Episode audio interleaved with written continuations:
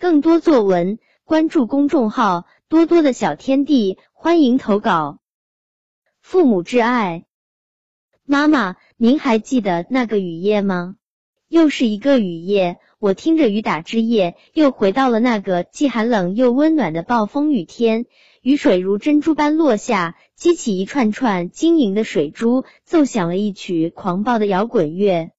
如果是在家里，我自然会好好欣赏这一幕，静静聆听这一曲。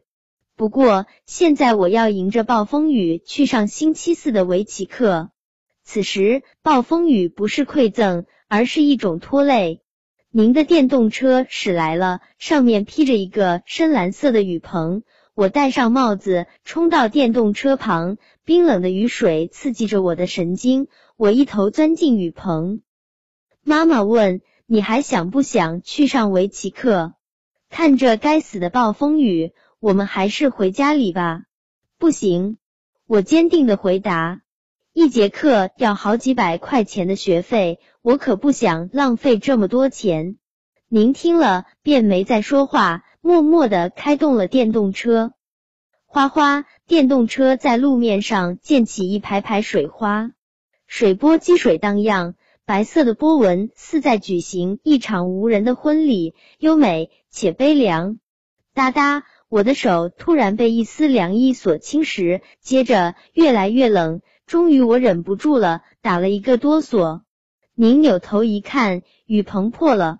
您连忙把车停到了路边一家衣服店旁，带我进了店。到了店里，冷意如同放在火中的冰块一样，渐渐融化了。接着就是无比的温暖。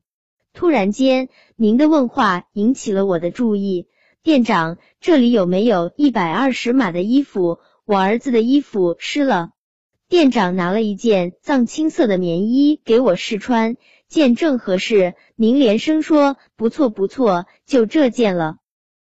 接着我听店长道：“这位女士，请问您要买一件吗？”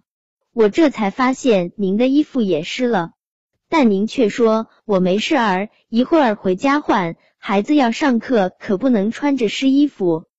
那天，您给我新买的衣服穿在我的身上，沉甸甸的，如同千万斤的重物背在身上，因为它承载着您对我浓浓的爱。